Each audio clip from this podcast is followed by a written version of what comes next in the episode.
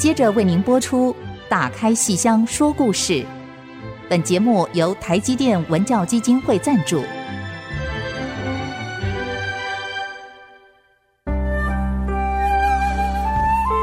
打开戏箱子，看见台上的精彩一刻。戏箱子里还有许多你不知道的喜怒哀乐、悲欢离合。让戏曲专家王安琪、罗世龙和您一起打开戏箱说故事。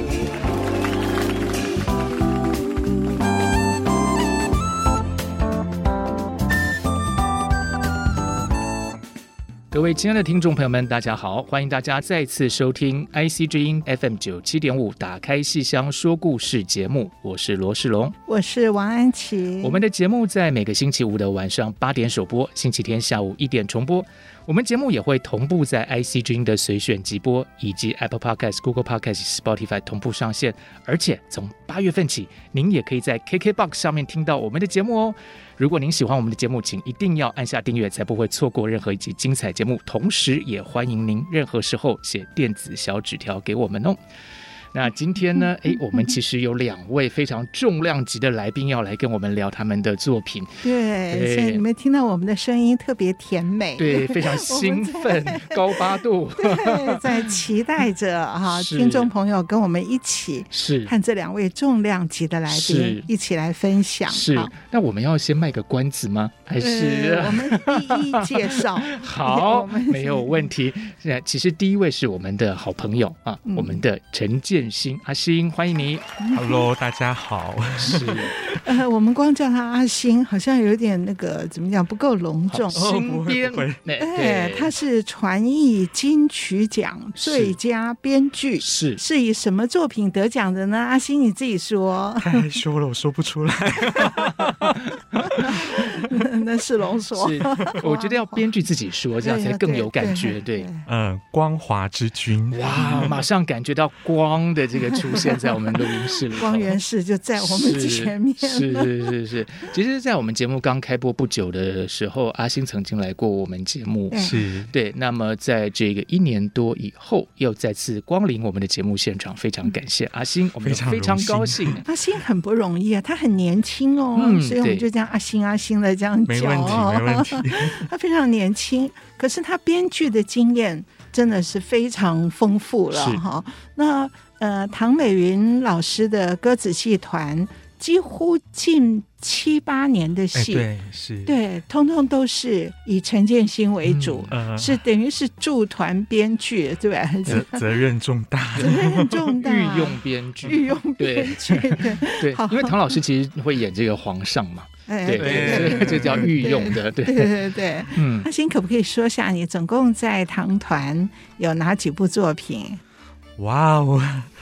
就是从最初第一出舞台的是御夫鞋，嗯，然后因为真的还十几出，所以我可能讲一些，例如说像春衣小姑、回忆的迷宫啊、银姬物语、冥河幻想曲啊、夜未央、光华之君，对，就类似这些作品。那《名游记》，《名游记》是。是是。最今年的，对，因为前阵子刚演完，然后。最近又要在台中国家歌剧院，还有高雄，其实也会去。对对。哦，我觉得好像你漏了 蛮多的，对不对？可是我们太多了，太多了。对，我们一问你有点糊涂了。对，其实就是说明，呃，其实阿星是一个非常持续有在创作，对，有在做这个戏曲剧本的编剧的一个非常认真的一位剧作家哦。对对对。那记得上一次阿星来我们节目的时候，哇，讲到好多细节，我都非常感动，到现在。都印象深刻，佘太君挂帅。对，你看，你看，你忘了讲。对，上次主要是谈佘太君挂扇。对，而且阿星讲到他创作的时候的那种投入感，因为我印象非常深刻。他在我们节目讲说。就是在写剧本的时候，就非常的融入，然后有时候写着写着，看着这个电脑荧幕里头的剧情，就不自觉的就落下泪来了。嗯、对，然后我觉得像我是属于比较铁石心肠的人，听到这样的说法都尚且要为之神伤。我想作为当事人，一定是非常的有感受的。嗯，你哭的最厉害的是哪一出？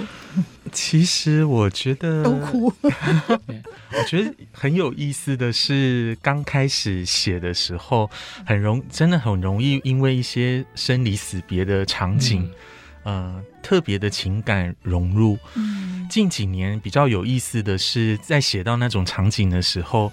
好像能够稍微抽离，嗯，就是说在写的当下当然是融入的，但是又能够抽离出来，嗯，所以好像变得比较冷静一点点。我觉得有这样的一个很奇妙的变化，是比较成长了，是不是？我觉得有感觉。其实我觉得上一次我听到阿星讲说，呃，对着剧本的内容或是角色在落泪的时候，我倒不完全，因为刚才阿星讲说是生离死别，可是那次我的感受是。那个哭不完全是哀伤，就不仅仅只是哀伤，嗯、而是一种对于情感的真诚而落泪、嗯、啊，那种发自内心的一种觉得跟剧情有种贴合，然后呃想要说一个很精彩的生命故事给人听的时候，嗯、那种将感情化为串串珠泪的感觉，嗯。嗯所以我就想到，阿星一定是在编剧的过程中成长很多，也思考很多哦。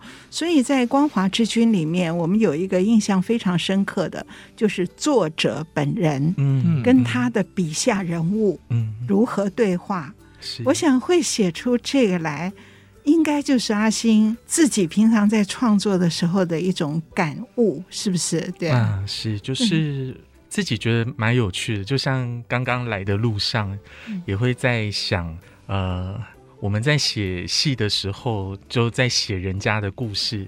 当然，我写的都是戏曲，所以里面的人物可能不会搭捷运。可是，变成说他们会去做什么，或者他们会遇到什么样的事情，都是我们编剧在安排的。那我刚才就在想，这样的安排有时候，也许。你是一时兴起，或者你你觉得他得这么经历，或者说你觉得嗯，有些说不定会说，哎，这边需要一点冲突了，啊，或者这边要有点悬疑了。可是对于那个人物来说，到底为什么我要这么被安排？这是一个很大的问号。嗯，那其实也会连接到自己的呃生命经历，就是有时候真的会有疑问。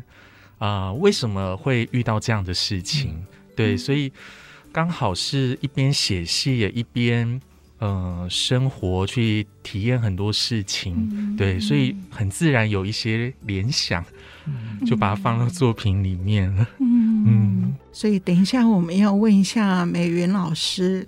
哎，老师把答案揭晓了。美云其实事实上就是我们唐美云老师正在前来录音室的这个途中哦。对，因为最近还蛮多戏的，然后好多戏都在陆续上演。对，是的。所以美云老师演的那个光华君，他在跟滕夫人的对话，这段是我们等一下一定要跟。美云老师来聊的，嗯，嗯，是。那那个我们都知道，《光华之君》是源氏，是日本的《源氏物语》这个小说改写的，是这是一个非常大胆的一个尝试。嗯、我不知道阿星最初是怎么想到的。啊、呃，我觉得一来是我在阅读《源氏物语》的时候，自己有一些觉得很有趣的发现。就是发现这个一千多年前的一位日本的才女作家，她居然是这样在写故事。她居然呃，不要说操纵，就是她居然能够掌握这么多的角色，而且把他们的生命经历写得非常的精彩。尤其是在阅读过程当中，其实我自己有感觉，我觉得她她在进步。嗯，对，他刚开始写的故事可能很有趣啊，一开始都在写光源氏年轻的时候怎么追女朋友，呃，跑到人家家里面去啊，或者跟人家约会啊，去偷窥人家这样，对，就是写的很有意思，但是你会觉得这个光源氏有点讨人厌，嗯，就是这个人挺骄傲臭屁的，然后无往不利。就不会喜欢他，我甚至一度想要把这小说就丢开了。还好，就是有读到中年后的他的故事，对，突然发现他会反省，然后他开始遭遇到一些他意想不到的经历，例如说。他后来娶了一个三公主，嗯、这三公主居然跟他很欣赏的一个晚辈暗通款曲了，嗯、甚至还生下了一个孩子。嗯、对，例如说他最疼爱的一个妻子子夫人，嗯、开始跟他之间有距离，嗯、而且想要离开他，脱离他。嗯，就是这些的人生遭遇，突然让我觉得，哎，光源是他开始这个。角色这个人物有厚度了，而且我会去悲悯他、同情他了。对对对，所以首先是这个小说带给我很多的，呃，我觉得就是他的那种感动，不是像我们一般看电视小说会让你哭的那一种，而是一种我觉得揪着你的心，对，你会觉得啊，生命是这样子啊，啊，会有这样的一种感觉。然后再来，我觉得。会想要让唐老师演这个光源氏，其实是因为小说当中有一幕，有一幕其实我特别的呃有感，就是这个光源氏呢，他知道了他后来娶的三公主跟伯母之间的这个恋情，而且后来他们生下的那个孩子，光源氏抱着那个小婴儿，他就看着这个小婴儿的脸。长得真像伯母啊！那伯母这时候已经因为羞愧就病死了，所以他看着他的脸，他想着真像伯母，就有一种恨，嗯，可是又有种怜惜，因为伯母是他非常疼爱的一个从小看到大的少年，然后他又觉得很舍不得你这么年轻，居然就撒手而去了，所以他在。那一刻，其实他身边都没有人，就他跟这个孩子。然后小说那个子事部呢，就非常细致的去写他内在那种又爱又恨又怨。所以当初看到这一幕的时候，其实我就在想，嗯、呃，如果把这个场景放在舞台上，然后由唐老师来演，我就非常期待看他怎么去诠释。哇，所以有这样一个非常呃细腻的一个发现的过程哦，从原来对这个故事啊。呃有点 不了解，但是最后看完以后有一个新的一个体悟呀，所以这个告诉我们什么呢？看书一定要看完，看戏一定要看到最后，哎，千万不要看到一半就以为说，哎，自己以为知道了这样子，是对，有点在窥见心的感觉，没有啦，开玩笑，开玩笑。那我们先休息一下，待会再继续回来跟大家畅谈《光华之君》这出作品。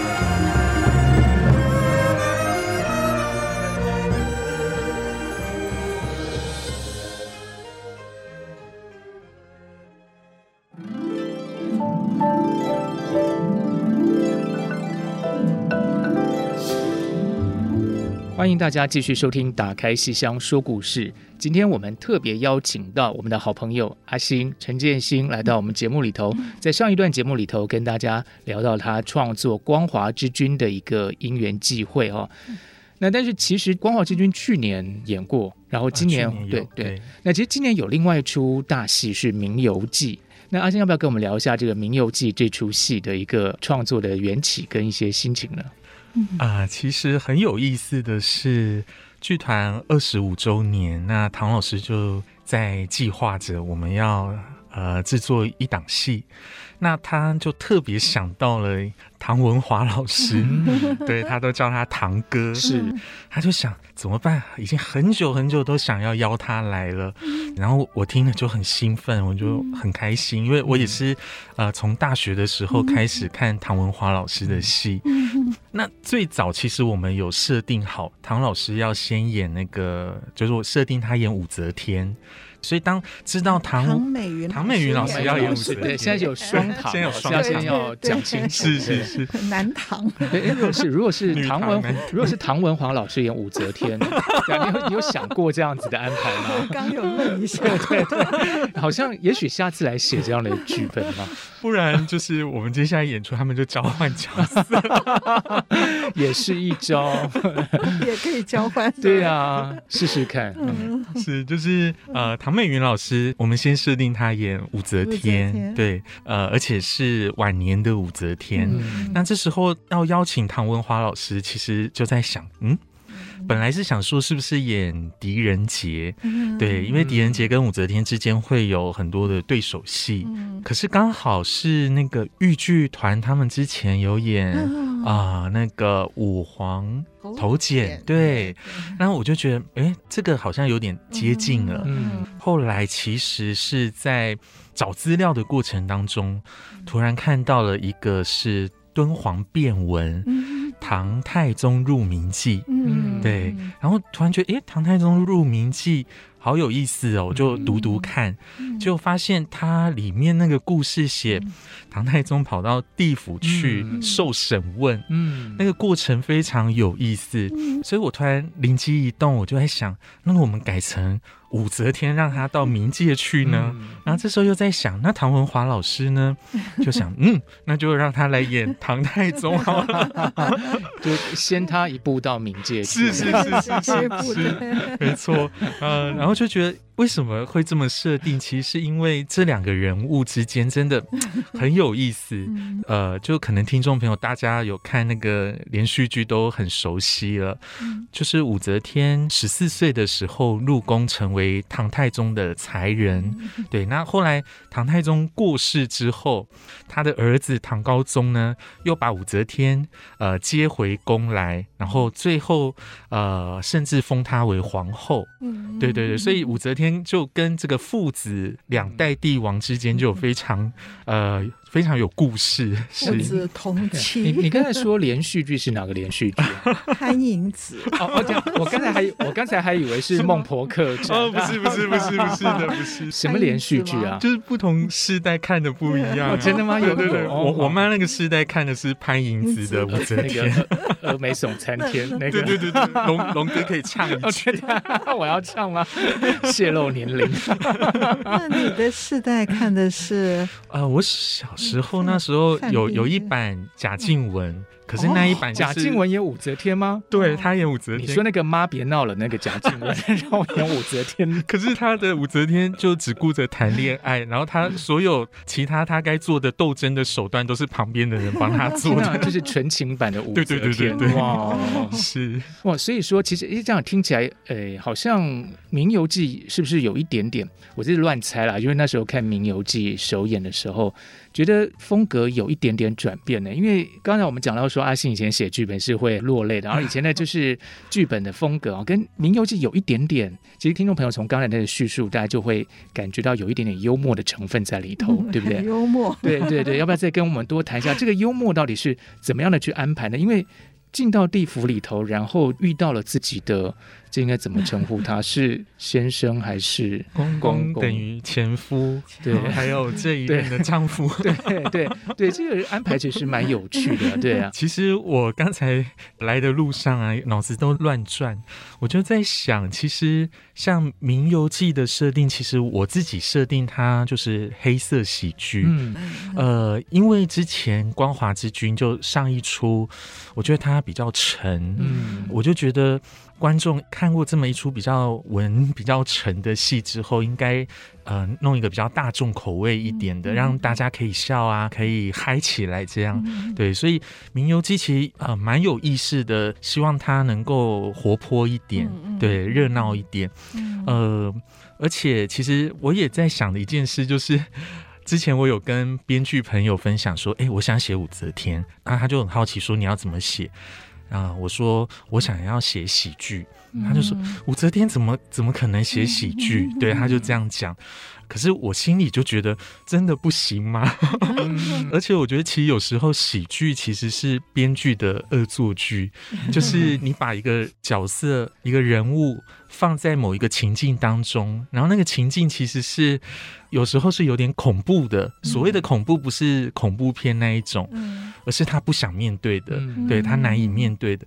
那这时候其实就有机会会看到他很多。呃，有趣或可爱的反应，嗯、对对对，所以当初是这样设定。嗯、这个是属于剧作家的叛逆这样的概念吗？就是说，之前写了一个呃风格之后，然后现在突然想要来一个转变。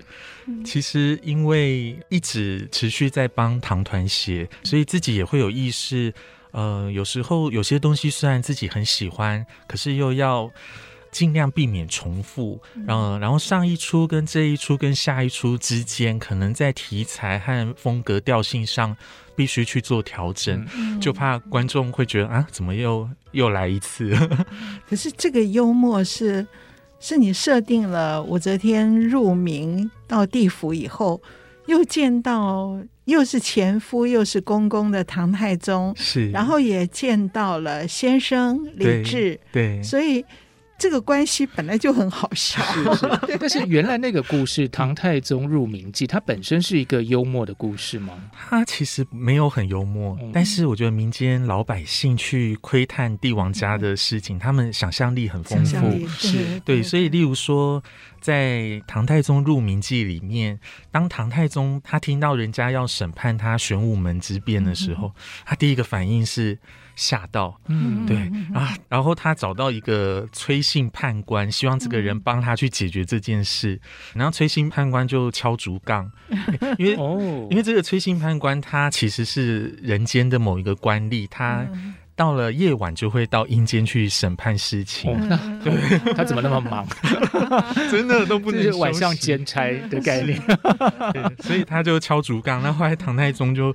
拜托拜托他，对，所以后来就顺利解决了这件事。这蛮棒的，就是夜间赚外快，就白天领公堂，然后晚上自己兼差赚外快的概念。哎，他这样有没有违反公务人员的什么这个规定？古代可能没有。对哦，所以就说这个故事本身就已经有一点点哦，让人觉得有趣的地方，然后你再把它放大，这样就扩及其他的人身上。是是。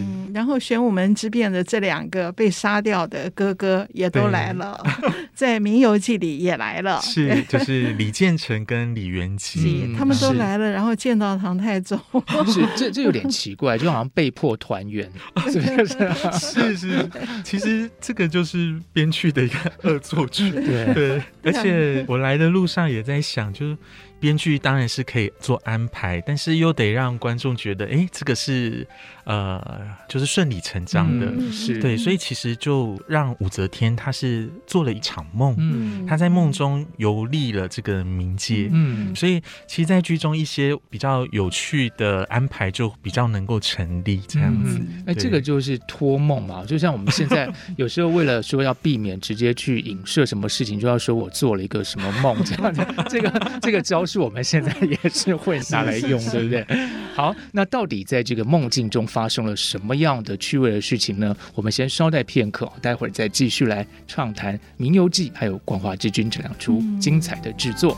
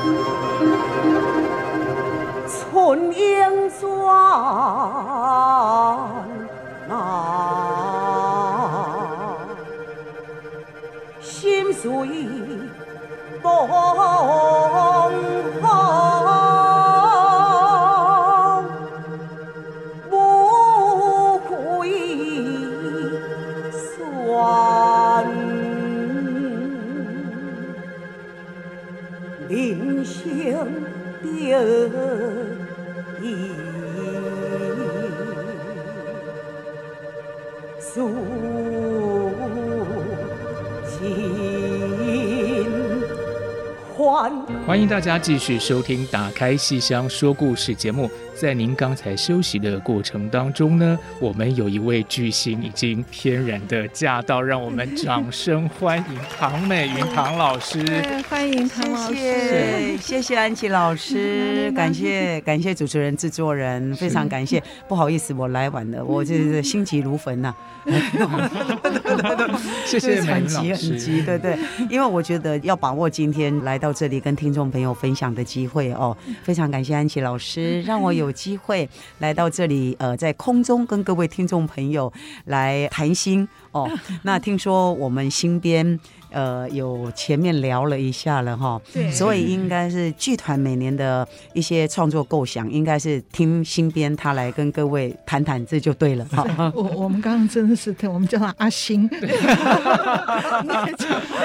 新编，新编，那么耀眼的编剧 被我们叫叫阿星哈，是。是是，哎呀，这个是我们很不好意思，让美云老师啊一路赶一路赶赶过来哈。所以我第一个就要问美云老师，您到底有多忙啊？呃，没有了，还好还好，因为其实，在自己的剧团哦，要做的事情多，嗯、因为就是呃，除了是团长，然后艺术总监，还是演员，所以呢，其实每次到像演出之前，大概现场有一些大小事情，自己得要亲自去确认。那当然，这个过程当中还有加上排练。哦，练乐，对对对，所以就必须得要抢时间，在这些时间以内，我要完成这么多事情。所以我们知道，美玲老师还不只是自己唐团的戏，是他前不久才演完了《人间条件》。对对，老师，我有去看那一场您演的那个哦，《人间条件》。对，哦，对对，那那个也是一个临时接下的任务。嗯，因因为我想，就是我们艺文圈哦，其实虽然是不同领域，可是其实大家彼此都还是有互相支持，是是，还有鼓励跟帮忙，所以就在时间可以安排的情况之下，就是。呃，能做的我们就尽力去做。不仅是互相帮忙支持，而且美云老师哇，那个真的才华真的是多元的。我就说多年前我就喜欢看你的娘家，哇，娘家？是 是是。电视剧，我看了一年呢。哇，谢谢安琪老师，谢谢谢谢我们的真的是好看，而且我就喜欢看您，就是你的女儿们我都不想看，我就觉得看你的戏就特别好看，真的谢谢。哦，真的是那个又有内涵又自在，嗯、然后就整个就觉得就是我们生活里面的，然后又很有智慧，好喜欢好喜欢哦！谢谢谢谢谢谢，哇，这样鼓励到我了，对对对，谢谢谢谢，我我们很幸福啦，嗯、对对，而且就是我平常那个瓜戏看的并不多，嗯、可 是美云老师的戏我就是爱看，嗯、真的从唐团成立第一出那个小风楼梨园天神，哇，我就看的就。就是后面我除非是我出国，嗯、或者是真的有什么事情，是。我觉得我几乎没有错过，嗯、因为每一部新戏就是不断的在那边期待，哇、哦，这次又要翻什么新，嗯、对不对？然后到这些年，我觉得越来越好，谢谢，真的二十五年了嘛，嗯、对对，哇，这好不容易哦，您一个人这样。嗯所以我们刚刚问您有多忙，那么近期啊啊、呃、有好多出戏要演，我觉得那是件很恐怖的事，就是这个礼拜演完这一出，下个礼拜换另外一出，这样，然后又换到高雄去另外一出。那个，您最近还有一个问美云知道，不是问云美知道是怎么念那个？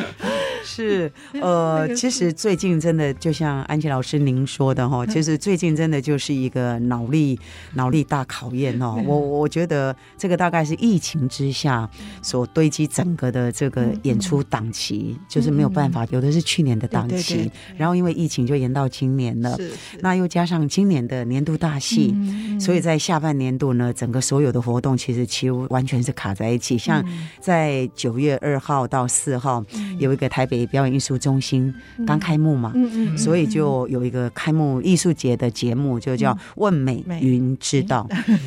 他们就问说：“那到底是要知道什么事情？”我说。美云，我也不知道，你走进剧场你就知道，所以想知道就一定要来剧场哦。对，那再来，四对二三四，那再来就是我们今年的年度大戏《名游记》。说到这儿呢，要特别感谢安琪老师。其实我们剧团呢成立以来，每年推出不同的剧嘛，可是总是得需要有各界的优秀的人才哦，还有这个演员来支援协助我们。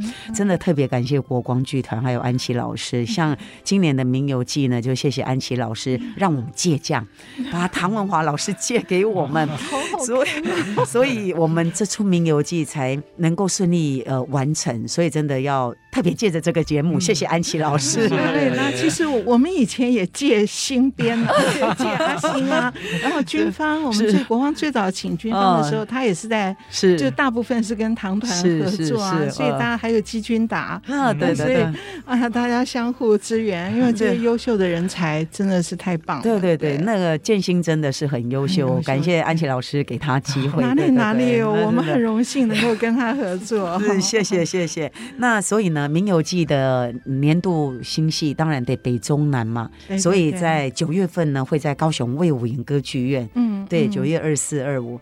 还有一个重点是，我们的光华之君回来了。对，他得那么多奖。对对对，那今年也要向安琪老师借将，因为我们知道雨林回到我们国光了。是是是，所以呢，就是又要跟老师借大将哦，大将。开心，他很开心，很开心的，非常开心。雨林非常棒。他真的是一个非常非常优秀的演员，而且真的很棒。所以，我们从雨林身上其实也可以看到一位传统戏曲的演员，他跨界在不同的表演领域里，他展现他的才华，还有他用心的地方。这个真的很多情。他后面讲到那个。你要原谅你自己，他哭到不行啊！对对对，好像对他就会觉得好像在劝，对对对对对对，他他就是一个。多情的人，而且是一个善良的女孩子。对对对，雨林真的是一个很棒的女孩。对，那所以光华之君回来了，在十月六七八九，六七八九，对，在台北国家戏剧院剧院，一定不能错过 啊！这个谢谢谢谢。那《名游记》呢？当然演完了高雄，就回到台中了，就在十一月二六二七，在台中国家歌剧院。是对，所以我这样看起来好像每个月都有大戏耶，而且还有外台戏。哦，对，你这样怎么记得那么多？就是，哎，对对对，还有外台戏，对对对，就是安琪老师提醒我了。对，您您可以介绍一下。好，我们外台戏其实还有这个呃，在新北市的这个艺术节呢，九月份在新北市的一个呃学校的运动广场那里，天鹅宴的外场演出。天鹅宴，对，还有天鹅宴。那一样在九月份呢，在新竹竹北那边也有另外一个花田盛会一个外场的演出。所以我那天呢，掐指一算，我下。下半年度大概背了将近十个剧本，哇！所以呢，我就问他们说：“怎么谁帮我排的？怎么会排成这样？” 后来我想一想，好像也不能怪别人，老板好像是我。所以这完全是一场误会。这些误会呢，就是说有因为疫情耽搁下来的，然后也有因为一些是呃从去年的戏欠到今年的，那也有一些是临时就是得要去呃协助的帮忙的，像呃舞台剧绿光的舞台剧，那其他的呢外场也好啦，还有就是呃在我们剧场演出也好，其实有一半以上是去年的，然后演到今年。那到底怎么背？就是会不会串起来？我觉得这个是太令人佩服了。没有，没有，没有。其实我就是一个。爱演戏的人，我就是个戏痴，就是爱看戏，然后 呃也爱演戏。尤其是时间可以的话，许可的话，我其实特别爱看国光的戏。真的，因为其实，在我们看到哦，最近这么多年来，在安琪老师的带领之下跟规划之下，我们看到完全是令人耳目一新的现代当代的新京剧，而且我们更看到一个成功的例子，就很多年轻人走进剧场了。这个大概就是我们传统戏这么多年来我们要努力的事情，是我们共同的心愿。对对对，我们共唐团本来就有很多年轻人，对对对，那我们京剧要更要努力哦。可是，在我们看到这几年，真的就是真的在安琪老师的努力之下，我们看到就是真的很多年轻人这样子的，这么年轻的，对，就是听众朋友可能没有看到，在安琪老师的后方呢，有一位非常非常年轻，大概十几岁，十几岁啊，十几岁，是我们清华的呃研究生，对，士林，士林来过我们节目好几次，听众朋友们可能还记得哦。所以今天我们节目再次有士林 feature，我们坐在这里痴痴的 望着美云老师，待会儿要来跟我们听众讲几句话，是是是，你应该多邀请你的同学、你的好朋友，邀请更多年轻人哦，让他们来加入、走入这个传统戏的世界。对对对，我我我们需要更多的这些年轻人来参与。是是是，只要唐美云老师一上台，我们一定是所向披靡啊！这样就风靡全台湾的年轻人，北中南。好，谢谢谢谢。那我们先稍微休息一下，待会再回过头来跟美云老师继续的聊这几出精彩的好戏。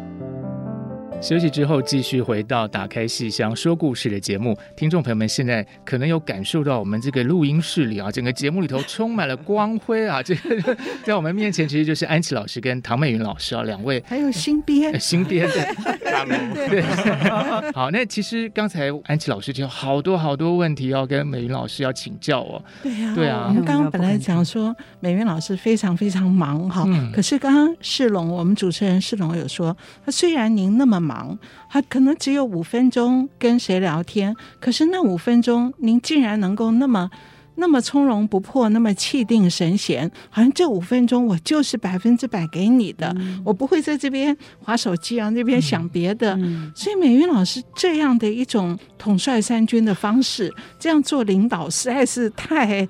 太让人心服口服，嗯、而且也是您整个的思虑非常非常清楚。嗯、所以我想您在这个剧团里面，那么除了要挑剧本的题材，好要督促新编，嗯、那么除了这个自己要演的好，好还要教学生。然后我觉得最难的事情是你怎么安排，怎么分配。这因为有这么多年轻新培养出来的，要在每一出年度新戏里面给他们位置，而这个位置又不能错，所以这个是您您是怎么去怎么去把这件事做到目前这么完美啊？呃，其实呢，我也是一面就是做中学，学中做，哦，就是也是慢慢学习。那当然，这个得要特别感谢建新，就是得要。建新配合，因为在剧团里面呢，除了有我们资深的前辈、嗯、哦，对这个小明老师、年姐哦，然后秀年老师、王清一老师，对。资深前辈以外，我们还有这些新生代要照顾。那对于这些孩子呢，我觉得就是一个公平的态度来给他们，嗯、为他们量身设戏。嗯，因为像他们平时如果愿意认真一点的。用功一点的，我们真的就是会跟建新讨论，就是发现他其实这几年他进步了，嗯，唱腔进步了。功也进步了，嗯。然后在老师上课的课堂上态度也好，学习能力佳，嗯，而且发现他可能正喜欢学习，正想演戏，嗯，那我们就会讨论一样一个角色，可能说不定会有两三位的这个这个人选，嗯，可是后来我们也是会互相讨论协调一下，就是觉得谁才是适合的，嗯，那再来就有一个公平的做法，就是。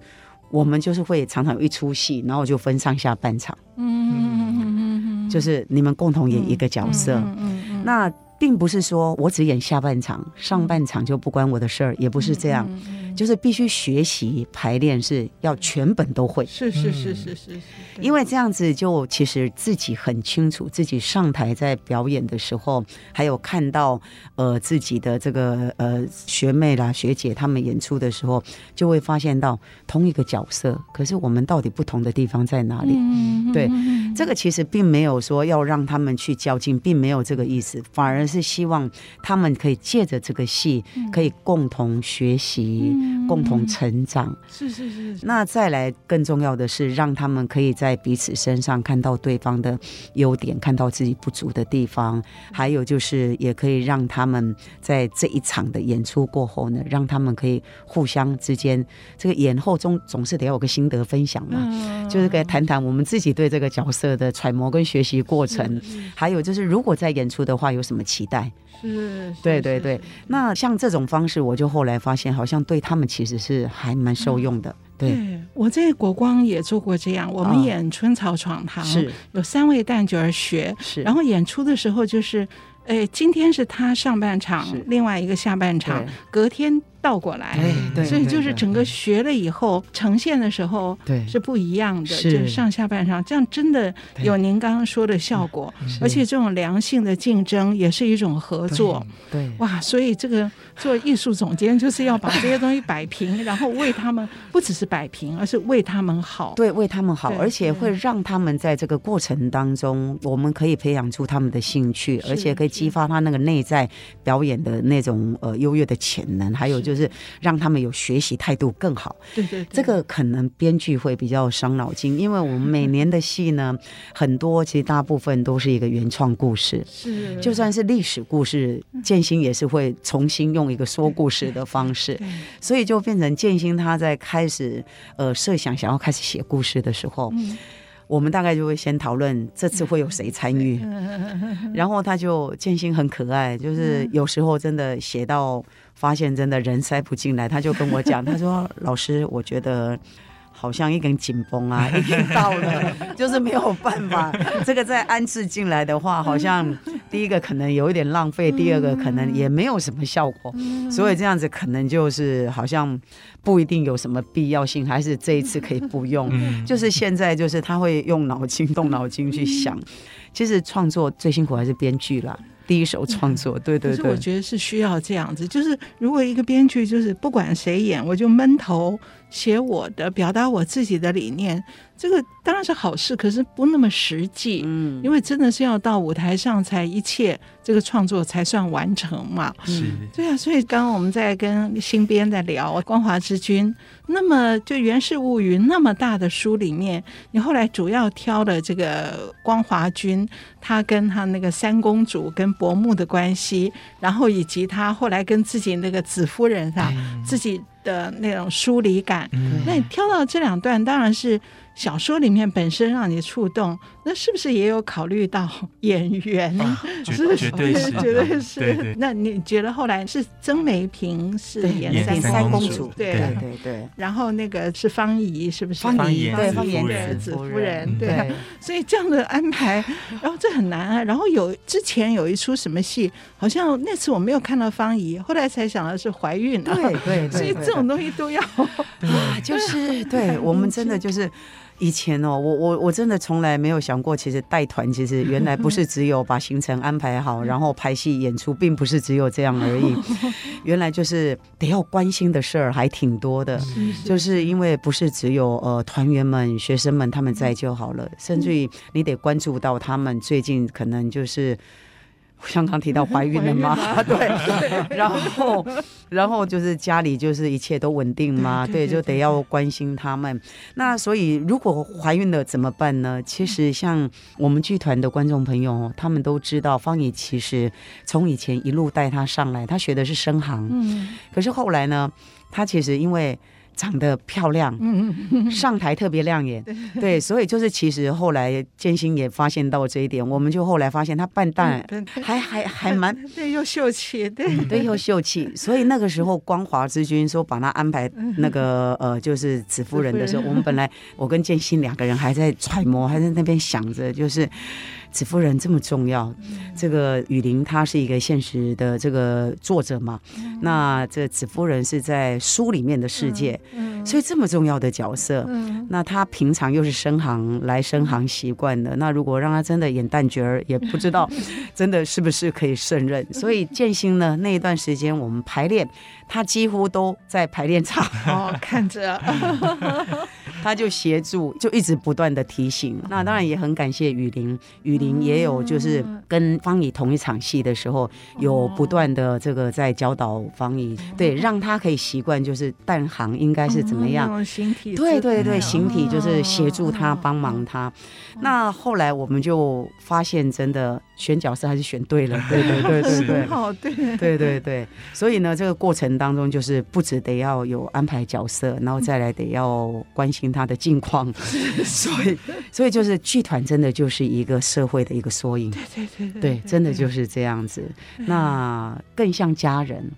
我我我觉得就是很有趣的一个地方，很温暖的地方，就是呃，我们自己这个团呢，跟一般的这个临时成军的，就是外调的团比较不一样，因为我们有很多都是固定的，嗯，然后我们的这个感情呢，就真的比较像家人，尤其是真的老中青。三代，对对对，我我我现在都当奶奶了，对，这应该只是形容词吧？呛到我，而且我那天看到他们那个把小孩，就是我的学生，他也当老师，他的学生也又结婚了，所以我那天掐指一算。哇，四代同堂，已经快到五代同堂。我们眼前是一个这么俊俏、年轻的美云老师，然后再说要当奶奶，我都我都要呛出来。对，但是我们是真的感觉到那种温暖哈，整个散发出来。我觉得唐老师就是很能够照顾到旁边的每一个人，都不会觉得被老师冷落到，都有感受到那一份情感，真的表达出来。我觉得这真的是一个。好特别的感受哦，对啊，呃，我我觉得是缘分，就是能够走在一起，而且做我们共同喜欢的一件事情，这是缘分，而且也是幸福的事情。很多公司行号，还是甚至于在呃，我们在学校在任教，在教书也好，就是有可能这一班的学生有几位，他真的是特别认真、特别用功。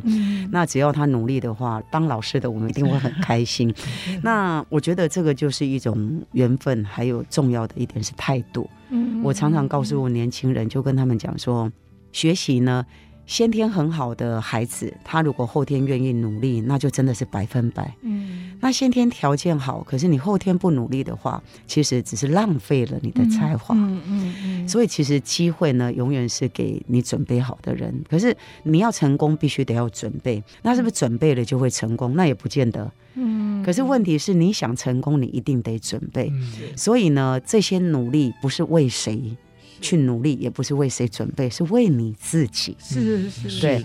如果态度跟观念对了的话，其实不管做任何事情、任何工作。一定就会保有一股热情，是永远都在准备好的状态。其实就很像唐老师，对对，永远怀抱着热情。可是我们的节目的时间其实好像已经快要告一个段落，但是没有关系，我们下一集再请唐老师 继续跟我们畅谈。各位听众朋友们，哪一个节目可以给你这么多的唐老师呢？只有我们打开信箱说故事吧，对不对？管理谈人生是是，我们。还有好多好多的事情想请教老师，想请教新编。嗯、那其实我们今天先到这边，包括说所有的戏，包括老师的对生命的看法哦，我们都会在下一节的节目跟听众朋友们畅谈。如果听众朋友您喜欢今天的节目，如果您有悄悄话想跟唐老师说，想跟新编说，请记得一定要写。电子小纸条给我们哦，嗯，那我们今天的节目就到这边要告一个段落了。非常谢谢唐美云唐老师来我们节目，还有新编，谢谢。谢谢啊，那还有今天我们的世林也来到我们的节目哦，下次继续来哦。好，那打开戏箱说故事，我是罗世龙，呃，我是王安琪，我是唐美云，我是陈建新，哎，我们下次再见，拜拜，拜拜。见到蒙蒙的鼻鼻。本节目由台积电文教基金会赞助播出。台积电文教基金会深耕文化经典，引动艺术风潮，与您共筑美善社会。